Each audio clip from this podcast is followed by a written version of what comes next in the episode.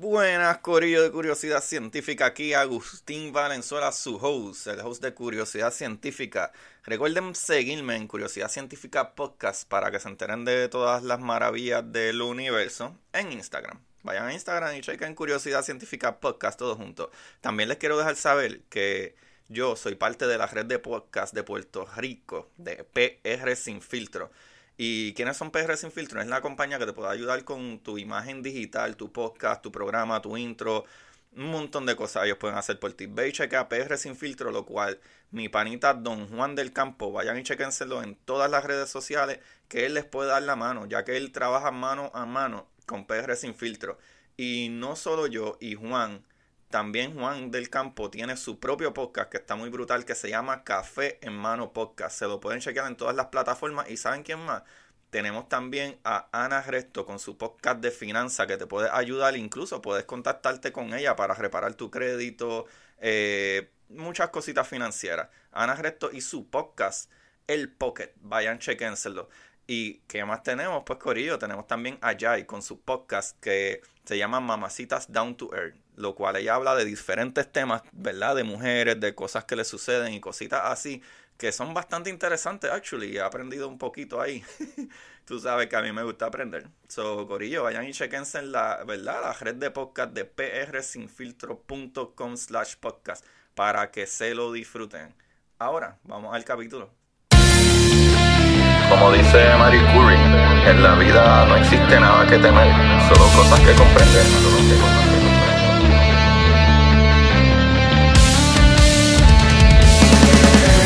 Recuerden correr buscar la manera de aprender que más le divierta.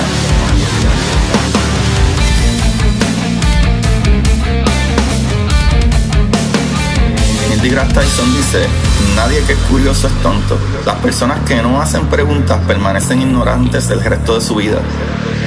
Y para ustedes, esto es curiosidad científica.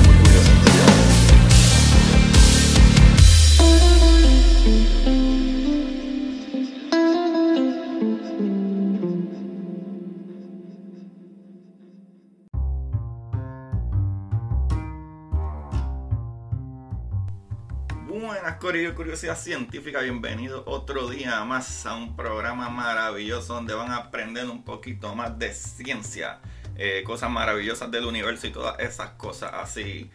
Eh, que ya ustedes saben, me pueden seguir en Curiosidad Científica Podcast para que se enteren de las maravillas del universo. Cosas tan maravillosas como este fin de semana estuvo maravilloso que el sábado fue el despegue del Falcon 9 que los que me siguen tienen que haberse dado cuenta que desde el miércoles pasado estoy molestando con esto en el capítulo del jueves lo repetí y seguimos con eso ¿qué es lo brutal con eso? es que el último eh, Space Shuttle ¿verdad? Eh, de los Estados Unidos la última misión fue eh, hace unos 9 casi 10 años eh, fue la última misión que una nave de Estados Unidos, un, shuttle de Estados Unidos, llevaba astronautas desde Estados Unidos al espacio.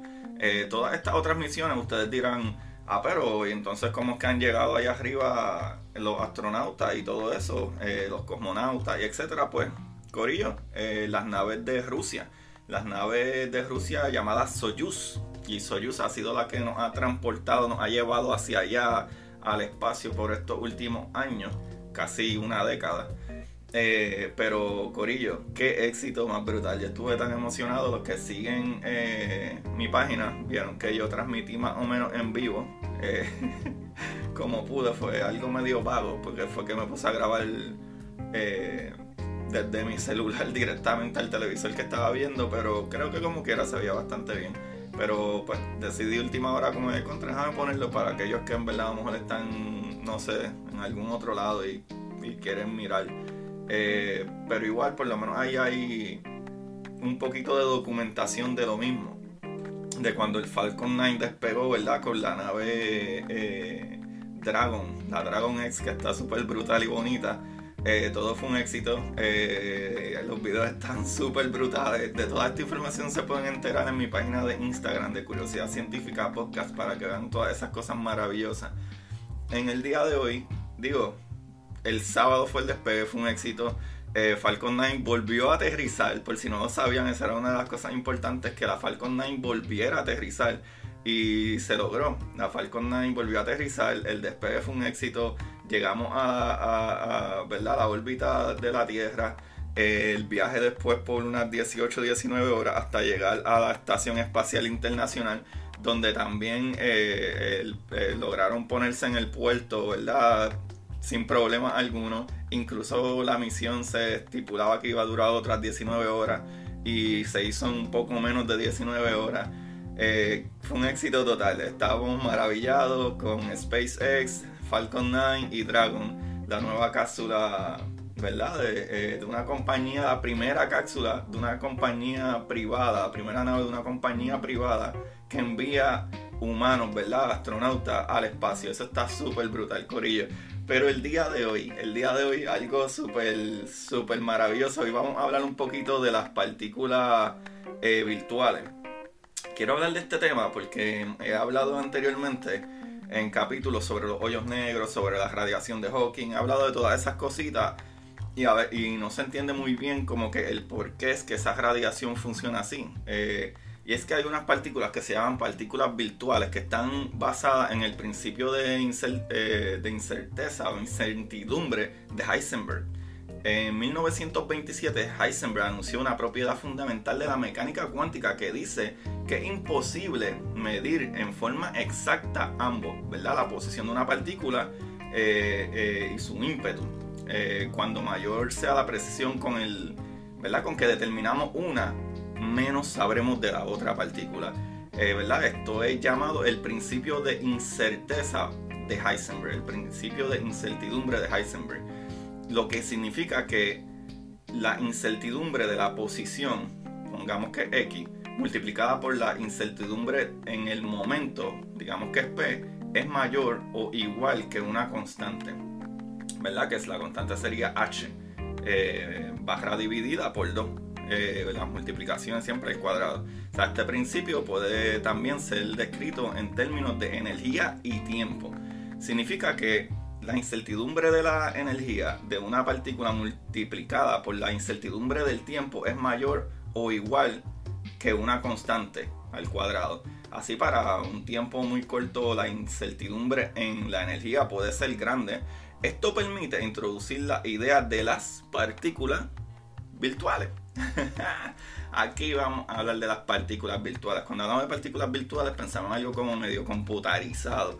Pero eh, la palabra virtual yo creo que debemos de, traducirlo un poquito a algo que, que no es totalmente real.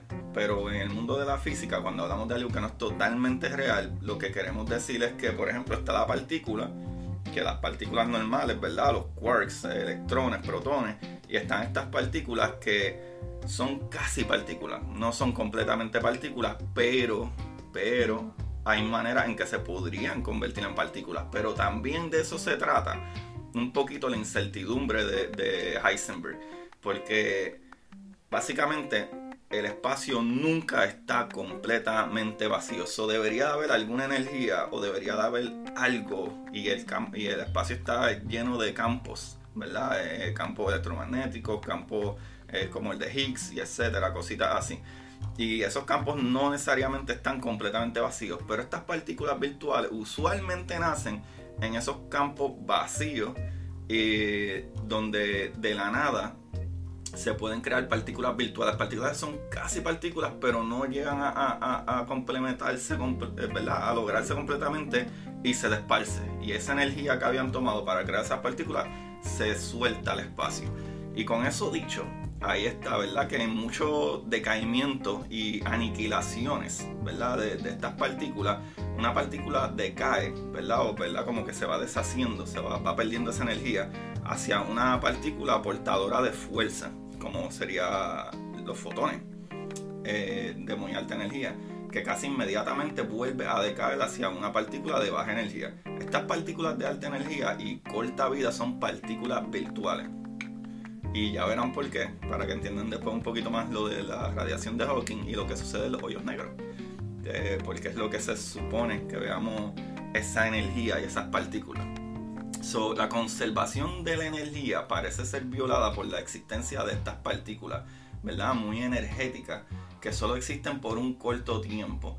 Sin embargo, de acuerdo al principio mencionado de Heisenberg, si el tiempo de un proceso es extremadamente corto, entonces la incertidumbre eh, permitida en eh, la energía puede ser muy grande. De este modo, debido al principio de incerteza de Heisenberg, estas partículas portadoras de fuerza eh, de muy alta energía pueden existir con tal que sean de corta vida. ¿Sabes si esto funciona así realmente? No hay pruebas de esto realmente. En 2017 hicieron unos experimentos, pero vamos a hablar de eso un poquito después. ¿Verdad? En, cierto sentido, ellas escapan de la realidad. ¿Sabes? Como que por eso son virtuales. Eh, en el proceso en que esas partículas se están convirtiendo en algo que podría ser una partícula, están cogiendo esa energía y transformándola, dejan de ser inmediatamente. So, la línea básica es que la energía se conserva. Esa es otra de, de las cositas muy importantes. Eh, ¿Verdad? De acuerdo que ya conocemos por Einstein, de que, ¿verdad? E igual mc square, ¿verdad? Que la energía igual a la materia eh, multiplicada por la velocidad del al cuadrado. O sea que nosotros no podemos crear nueva materia ni podemos destruirla.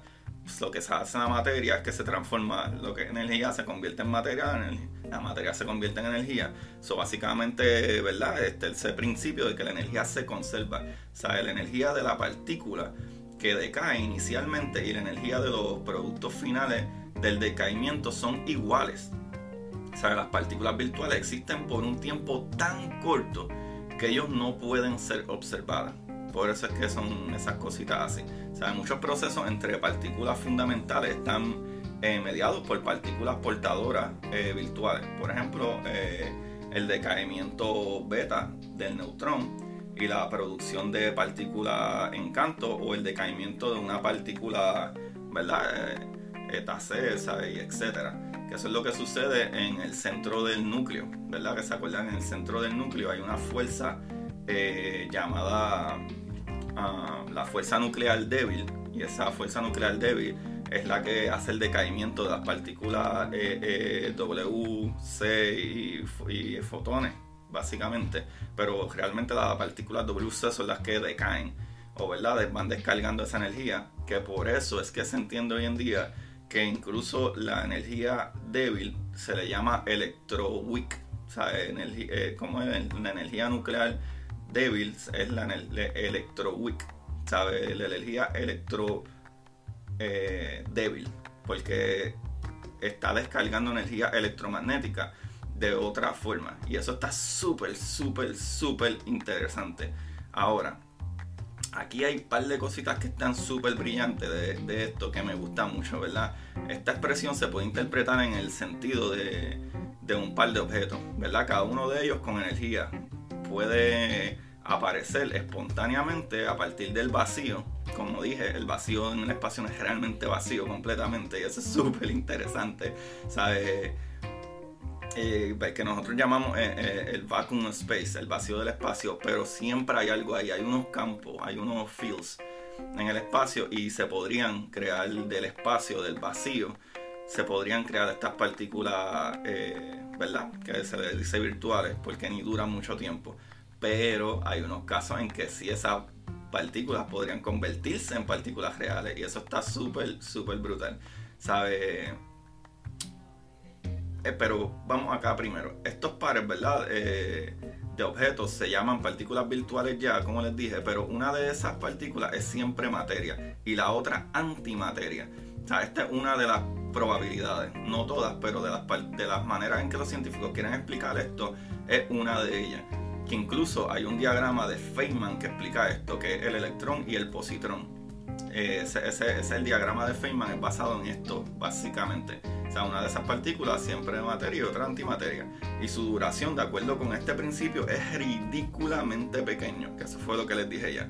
Por ejemplo, un electrón virtual eh, duraría 1.3 por 10 a la eh, eh, sobre, ¿verdad? A la negativo 21 segundos. O sea, es eso básicamente, ¿verdad? El 1.3 por 10 a la negativo 21 segundos para que tengan una idea del tiempo que dura, es poco más de una mil trillonésima de segundo. Esto está ridículo. No dura nada, Corillo. Dura una mil trillonésima de un segundo. O sea, pongo un punto y mil trillonésimas de cero antes de que complete un segundo. O sea que es algo súper ridículamente rápido. Por eso es que ni se le reconoce como una partícula. ¿Sabes? Cuando, pues, para colmo, cuando, que esto yo lo he dicho antes también, ¿sabes? Cuanta más masa, ¿verdad? O energía, ya que sabemos que la, la materia o energía es lo mismo, tenga la partícula virtual, menos tiempo durará. Que a eso es lo que me refiero con que yo les he dicho esto antes. Anteriormente yo les he explicado que por alguna razón al universo no le gustan las cosas con demasiada masa, ¿sabe? O demasiada energía. Eh, ¿Se acuerdan que yo les he hablado de los muones, de los tau y todas esas cosas? Que, que un muón, un tau es como si fuera una versión del electrón, pero con más, más masa, más pesado, aparentemente pesado. Acuérdense que el peso es algo relativo de nuestra Tierra pero se le podría mencionar así, una partícula más pesada.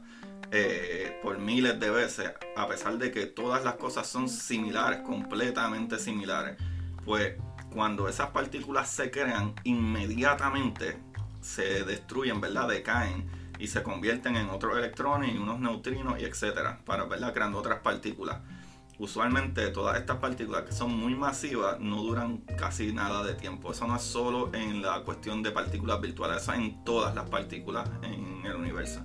Y eso está súper brutal. Pero al cabo de ese tiempo, las dos partículas se aniquilarán, ¿verdad? Mutuamente y desaparecerán.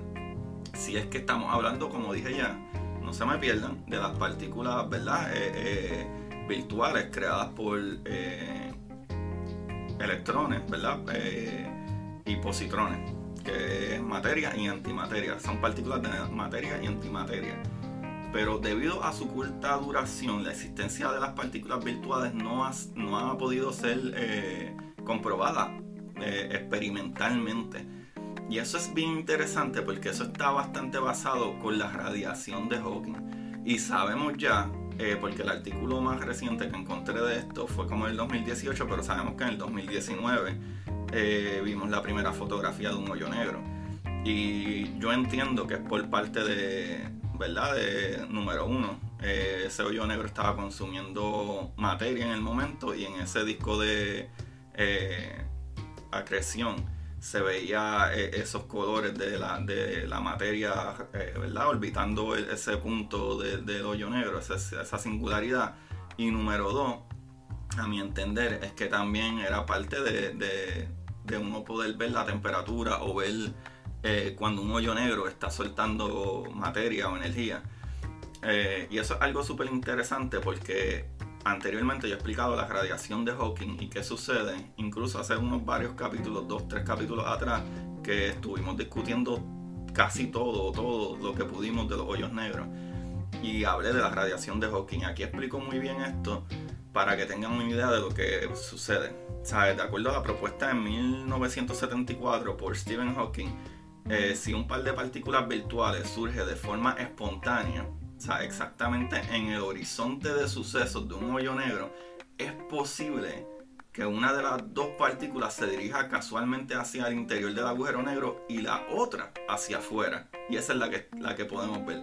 Que les expliqué que en ese caso, como la gravedad es tan fuerte, como la gravedad es tan fuerte, podría ser que estas partículas, por esa fuerza que están adquiriendo, esa, esa, esa presión de la gravedad, se conviertan en partículas reales, las cuales igual se tienen que destruir una a la otra, ¿verdad? Un positrón y un, electrón, y una cae adentro y la otra escapa. De ahí es basada la, eh, ¿verdad? Esta teoría de Hawking, de la radiación de Hawking. Y esto está súper brutal, súper, súper brutal. En tal caso, ¿verdad? Que esto se da, dos partículas ya no podrían aniquilarse mutuamente con la que la que se queda fuera del hoyo negro, ¿verdad? Se convertiría automáticamente en una partícula real.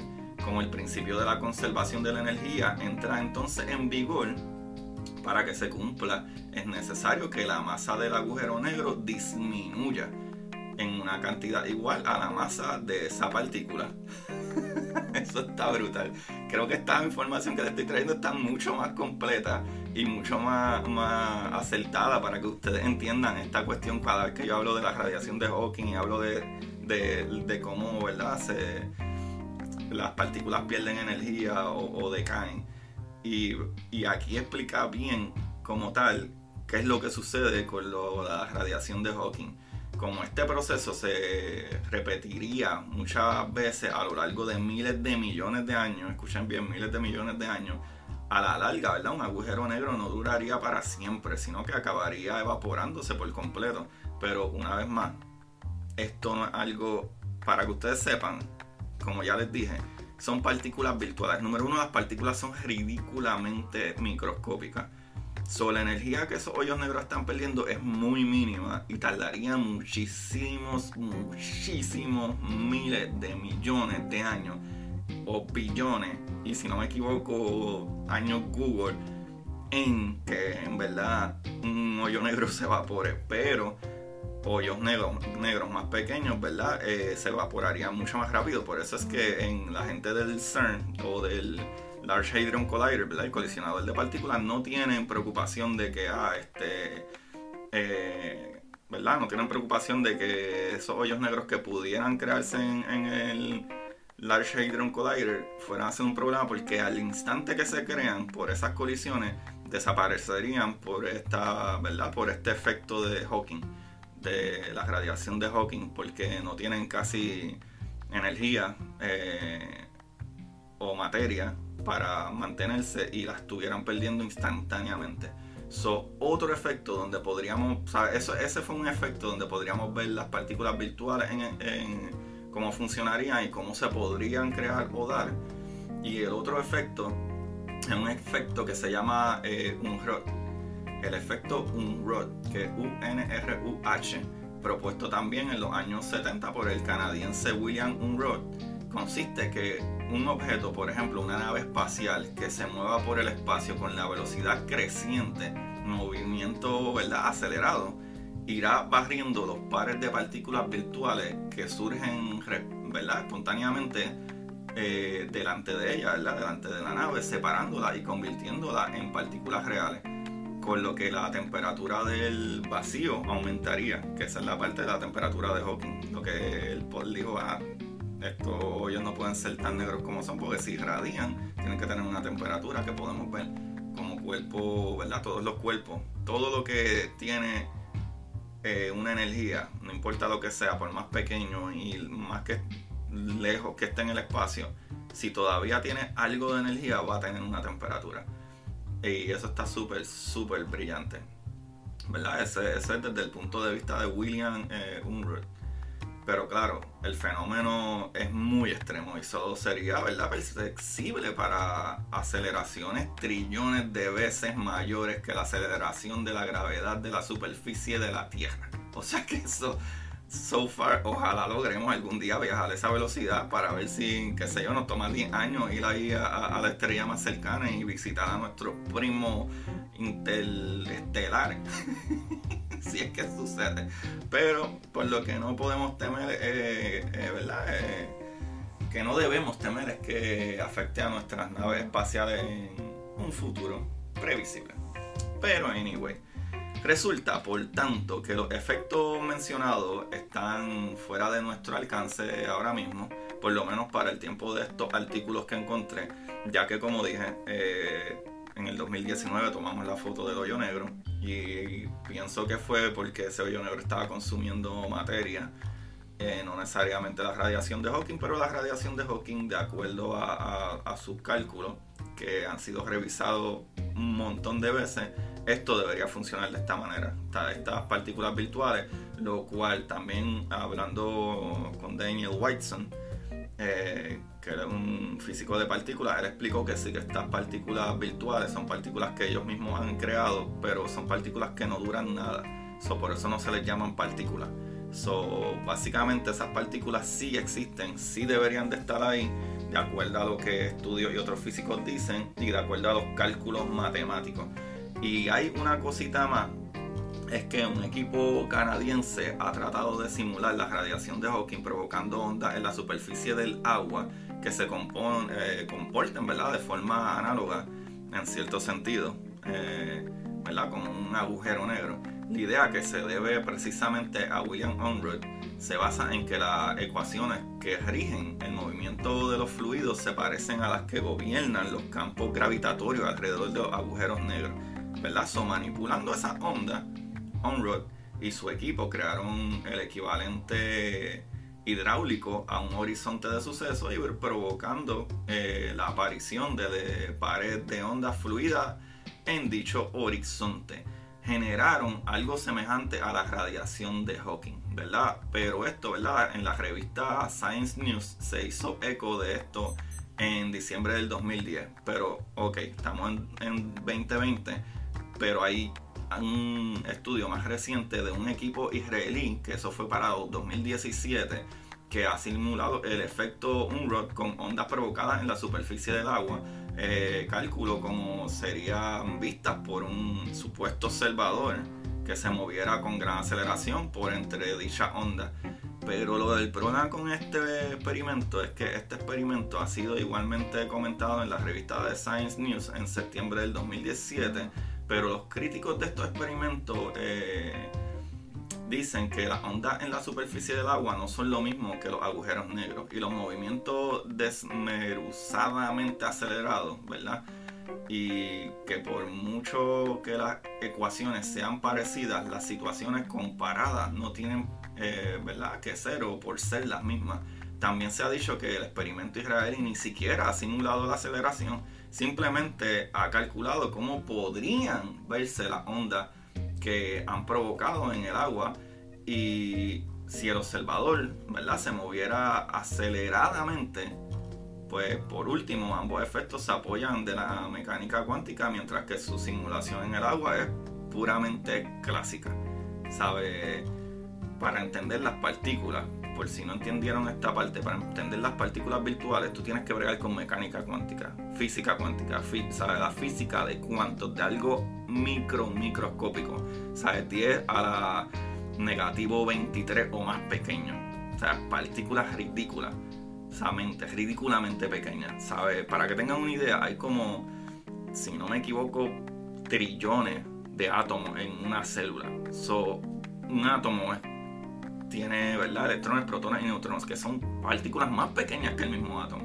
So, crear estos medio eh, proyectos a un nivel macro es bien difícil que sea cierto a nivel micro, porque ese siempre ha sido el problema con la física clásica y la mecánica cuántica que las dos prueban ser correctas, pero cuando las unes no hacen sentido una con otra porque la física clásica no le gusta cómo funciona la mecánica cuántica.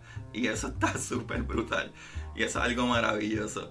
Pero, Corillo, el día de hoy, por lo menos ya tienen el entendimiento, Corillo, ya tienen la idea, ya ustedes saben qué es la que hay, mi gente bella y hermosa, ¿verdad? De qué son partículas virtuales. En resumen, partículas virtuales son partículas que en el vacío se crean y no son completamente partículas reales, sino partículas que son casi reales, pero no, llegan a, tener la misma energía o la misma masa de partículas reales y desaparecen en un tiempo ridículo, ¿sabes? Eh, eh, de 1.3 segundos, eso, se multiplicaría por 10 a la negativo 20 y pico ¿sabes? O sea, eh, mil millones de, segundos, de, microsegundos, ¿sabes? De un segundo, algo ridículamente rápido.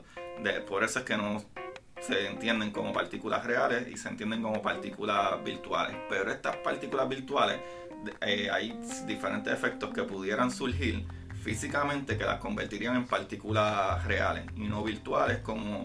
Eh, ¿verdad? La gravedad de un hoyo negro que crearía que una partícula que se ¿verdad? Una partícula virtual que se esté creando en, el horizonte de eventos de un hoyo negro, podría ser que una de estas partículas esté dentro, ¿verdad? Una partícula de, eh, eh, ¿verdad? De materia y una partícula de antimateria y por los efectos de la gravedad, una de ellas convirtiéndose en partícula real, escape de ese hoyo negro, ¿sabes? Dando, dando eh, espacio a la conservación de energía, ¿verdad?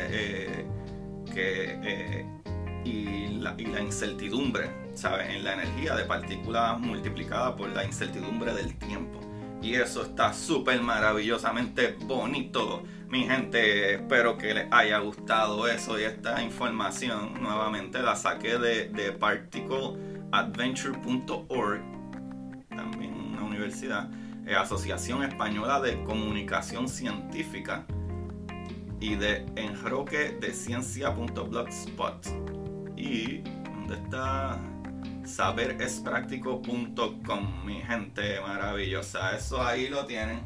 Espero que les haya gustado el día de hoy y el librito de hoy. No sé dónde lo tengo, pero Corillo, coméntenme. Eh, bueno, ustedes saben que les voy a dejar un libro así. Les voy a dejar un librito así. Y se llama eh, A Brief History of Time de Stephen Hawking leanse ese librito, es bastante básico para que empiecen a entender cómo funciona, eh, ¿verdad? Eh, cosas físicas. Y un libro bien corto también, yo creo que no tiene ni 200 páginas. Y es súper chévere para introducirse en este de la física, A Brief History of Time de Stephen Hawking. Y espero que se lo disfruten. Recuerden, mi gente, darle share, darle like. Si estos capítulos les gustan, ayúdenme por favor compartiéndolo y denle un, rating y los que quieran apoyar mucho más para mejor equipo para poder eh, seguir estos capítulos pueden ir al link de mi página de, de Anchor y pues pueden aportar lo que ustedes quieran ahí y les agradeceré un montón de verdad muchas gracias por todo lo eh, verdad las personas que me siguen escuchando. Creo que esta información está súper brutal, súper bonita y súper fácil de entender después que uno la, traduce, como yo digo, como arroz con pollo. Algo más sencillo, sin tanta palabrería demasiado científica. Y pues yo les explico las cosas que sean muy científicas. Les digo, mira, esto es lo que significa esto. Más nada. Para que todos estemos en la misma página. Socorrillo, los quiero un montón. Les agradezco mucho. Sigan dándole duro a la información. Y voy a hacer una recomendación hoy, que es algo que casi nunca hago. Y creo que pues les quiero recomendar que por lo menos se lean un libro al año. Escojan un libro, no importa que el libro tenga 20 páginas. Lancen algún libro al año. El sentido de, de, ¿verdad? de accomplishment, de que completaron algo, es tan nice cada vez que uno termina algo, no importa lo que sea. Y creo que la lectura es algo que hace y ayuda mucho con la psicología que la necesitamos hoy en día más que nunca con las cosas que siguen sucediendo. Es bien difícil comentar sobre las cosas que siguen pasando día a día y no entiendo por qué todavía, o sea, sí puedo explicar por qué, pero no entiendo por qué todavía el sol de y las cosas que suceden son así, cuando simple y sencillamente todos somos polvo de estrella, ¿sabes? Todos salimos de la misma explosión de una supernova hace billones de años y todos somos la misma materia y somos la misma raza. No sé por qué es tan difícil la gente cuando tú hablas de unos perritos, todos son perritos. ¿Sabes? No importa la raza que sea, son perritos y uno los quiere. No importa si es grande, si es chiquito, si tiene manchas, si no, son perritos. Igual que son, son los árboles. Ay, mira qué bonitos todos esos árboles no, no le da mucha importancia si es un árbol de roble, si es un árbol de, de de, no, parcha no, un árbol, un árbol de, de eh, aguacate o qué sé yo, son árboles, ¿sabes? No sé por qué nosotros, a los humanos, simple y sencillamente le ponemos algo extra, como si fuéramos tan especiales. Y es increíble saber lo débil, lo frágiles que somos, que lo vemos día a día y al mismo tiempo somos tan abrupto. Y pues eso me apena un poquito. No quería ni hablar de esto, pero pues me llegué ahí, pero era nada más y simple sencillamente por el punto de que, mano, le algún libro, de lo que sea, aunque tenga 100 páginas y les tome el tiempo que sea, pero dediquen aunque sea una hora a la semana a sentarse y leerse un libro. Y ese sentido de, que completaron algo, es un boost psicológico súper brutal, es un, una carga súper eh, buena para nosotros como individuos eh, completar algo y psicológicamente eso ayuda mucho. Eh, escojan un librito, siéntense con alguna amistad y hablen de ese libro, eh, de lo que aprendieron y creo que eso atrae más gente a entender cómo podemos ser mejores personas, no importa lo que sea. Se les quiere mucho corillo y busquen la manera de aprender que más le divierta. Bye bye.